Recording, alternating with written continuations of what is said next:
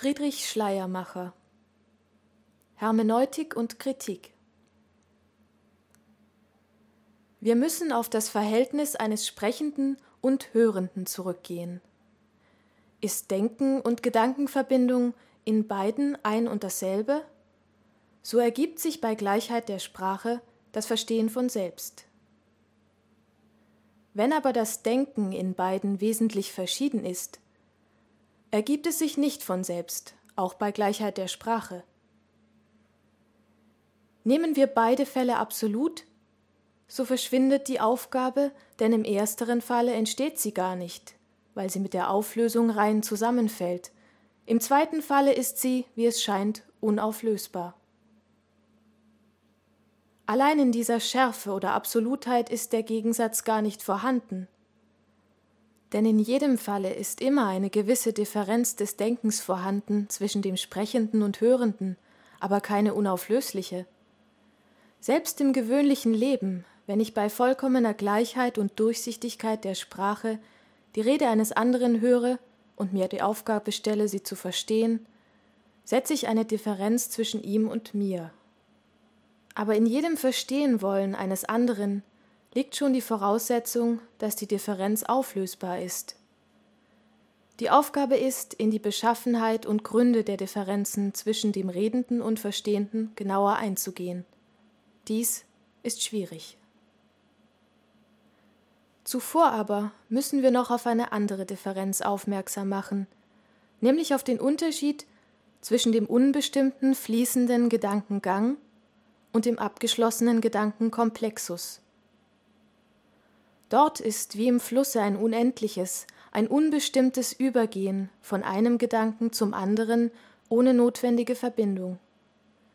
Hier in der geschlossenen Rede ist ein bestimmter Zweck, auf den sich alles bezieht. Ein Gedanke bestimmt den anderen mit Notwendigkeit, und ist das Ziel erreicht, so hat die Reihe ein Ende.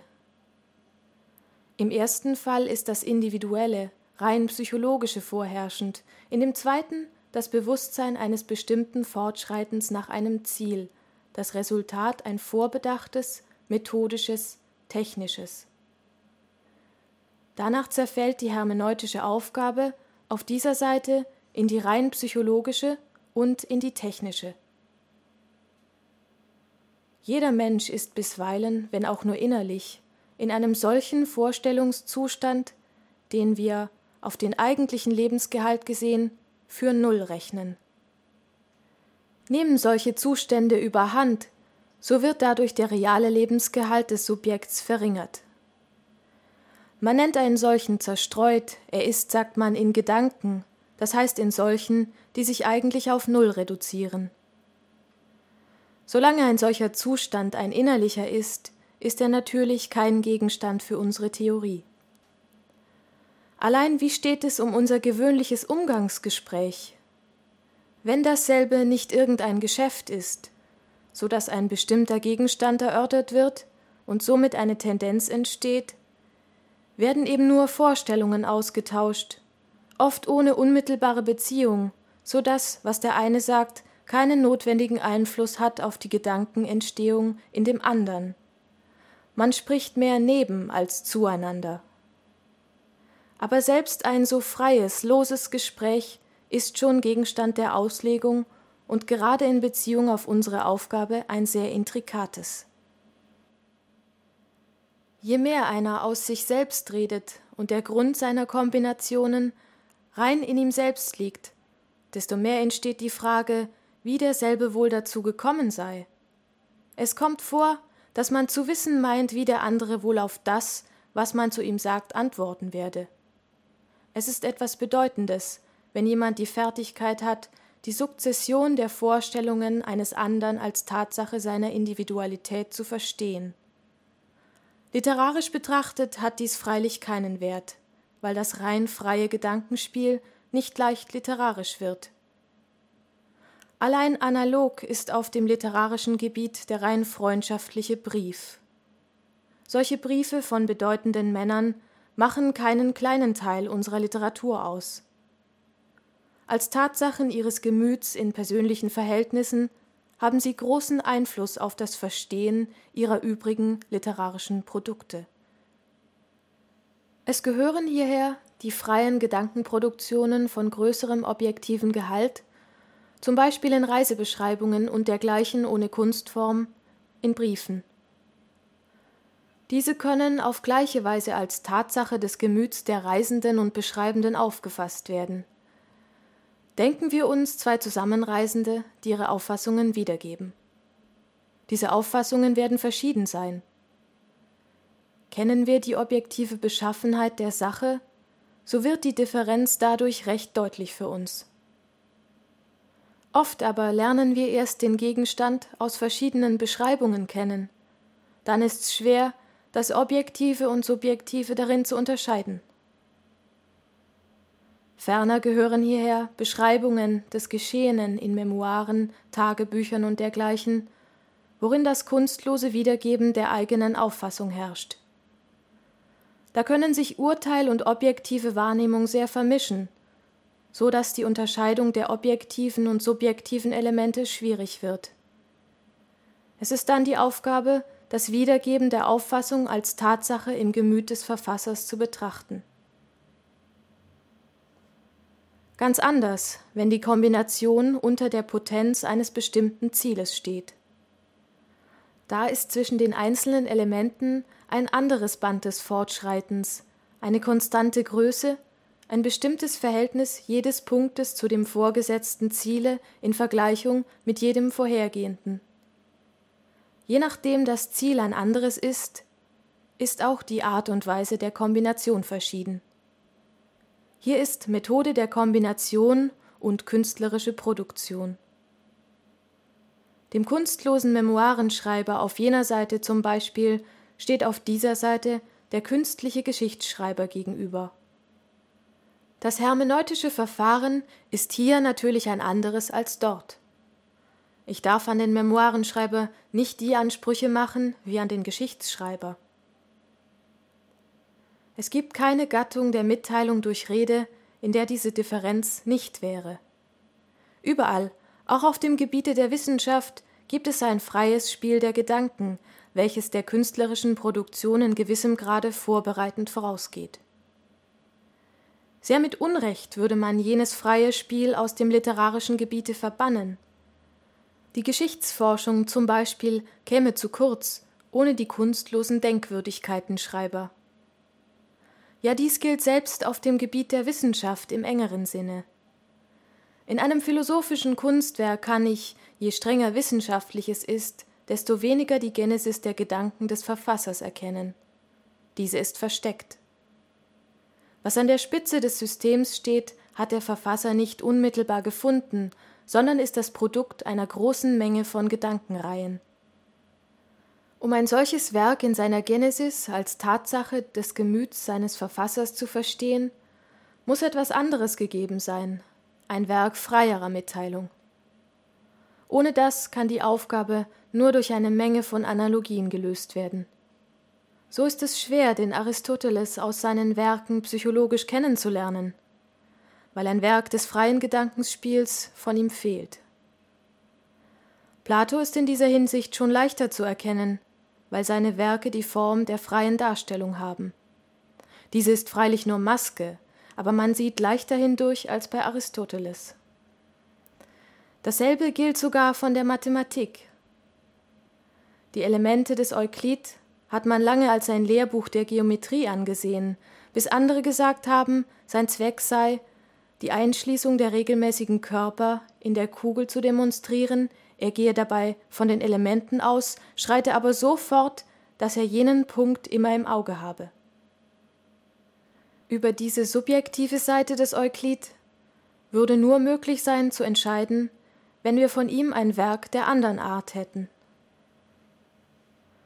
Die Verschiedenheit der Gedankenerzeugung ist nicht bloß bedingt durch den Gegenstand und die Individualität des Redenden, sondern auch durch die Verschiedenheit der Kunstformen.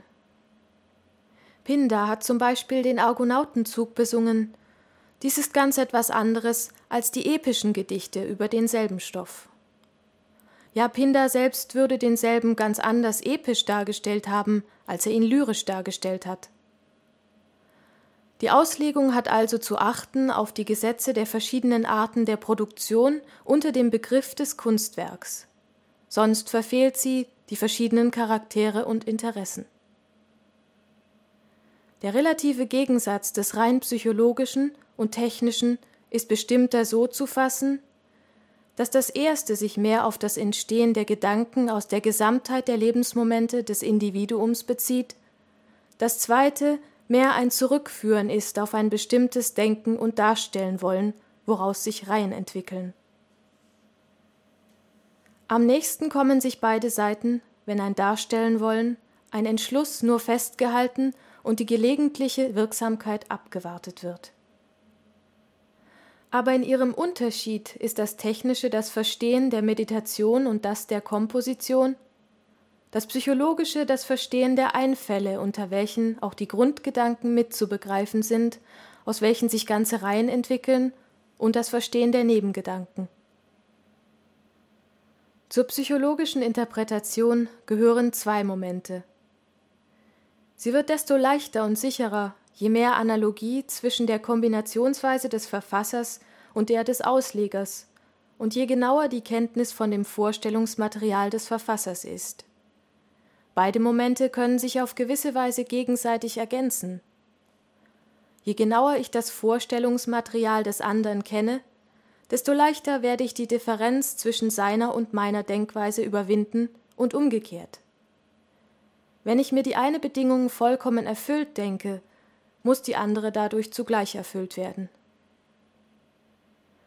Betrachten wir nun ebenso die technische Seite in ihrer Allgemeinheit, so müssen wir von der Voraussetzung ausgehen, dass sich irgendein Denkzustand, eine Gedankenreihe aus einer Lebenstätigkeit entwickelt. Sofern eine Gedankenreihe aus einer Lebenstätigkeit entsteht, ist sie in ihrem Anfang schon implizit völlig gesetzt. Das heißt, die ganze Reihe ist nur Entwicklung jenes Entstehungsmoments. Die einzelnen Teile der Reihe sind schon durch die Tat bestimmt, wodurch die Gedankenbewegung entsteht, und verstehe ich diese, dann verstehe ich auch jene. Dann fällt aber alles heraus, was in der Eigentümlichkeit des Denkenden keinen Grund hat. Ich finde nur, was sich aus der freien Tat selbst entwickelt hat. Da tritt notwendig das Technische ein. Denn sobald jemand mit freiem Entschluss, freier Tat etwas zum Bewusstsein bringen will oder bewusstes Darstellen, was hier gleich viel ist, so ist er gleich genötigt, eine Methode zu befolgen. Aber diese wird verschieden sein, je nachdem er sich in seiner Selbstbestimmung fragt, wie komme ich dazu, den Gegenstand gründlich zu durchforschen oder wie bringe ich das Durchdachte in einer gewissen Richtung und für gewisse Menschen zur Darstellung? Jenes ist die Methode der Meditation, dieses die Methode der Komposition. Beide sind immer zweierlei und nicht bloß in einzelnen Beispielen, sondern in jedem Fall, wo der Begriff der Komposition involviert ist, zu unterscheiden. Die Meditation kann den Entschluss bisweilen nur auf eine ruhende Weise festhalten so dass er nur gelegentlich wirksam ist, und dann wird gewiss die Komposition, die Verknüpfung des Einzelnen zu einem Ganzen, als ein zweiter Akt postuliert. Dieser Fall ist aber im Grunde immer da, denn auch wenn im ersten Entschluss die Form schon mitgegeben ist, man denke sich, dass jemand den Entschluss fasst, ein Gedicht von bestimmter Art zu machen, und diese schon sehr viel Ausschließung und positive Bestandteile enthält, wird doch im Komponieren Einzelnes so entstehen, dass es provisorisch muss zur Seite gelegt werden. So ist also die volle hermeneutische Aufgabe eben die, beide Akte in ihrer Verschiedenheit zu verstehen. Das Wesen des Unterschieds zwischen beiden Seiten liegt darin, dass auf der rein psychologischen Seite der Mensch frei ist und wir also auf seine Verhältnisse als Prinzipien seiner Selbstbestimmung zurückgehen müssen – während auf der anderen, der technischen Seite, sowohl in dem Moment der Meditation als der Komposition die Macht der Form ist, die den Auktor beherrscht. Hier liegt im Konzeptionsentschluss schon die Form mit. Sofern diese etwas schon Bestehendes ist, ist klar, dass der Autor ebenso Organ der Form ist als Typus des geistigen Gesamtlebens, wie wir ihn auf der grammatischen Seite als Organ der Sprache ansehen. Dies ändert sich auch nicht wesentlich, selbst wenn wir auf den Erfinder einer Form stoßen. Da fragen wir, wie kam der Verfasser dazu, eine neue Form, Gattung zu erfinden? Wir unterscheiden ein negatives und ein positives Moment. Jenes ist das, dass der Keim eines Gedankenkomplexus die vorhandenen Formen abstößt wegen Mangels an innerer Zusammenstimmung. Da muss denn entweder der Stoff aufgegeben oder eine neue Form gesucht werden. Wird nun diese gesucht, so tritt das positive Moment ein. Absolut neu ist keine neu erfundene Form. Sie existiert schon irgendwo, nur nicht gerade an dem Punkt, wo der Verfasser sie hervorbringen will.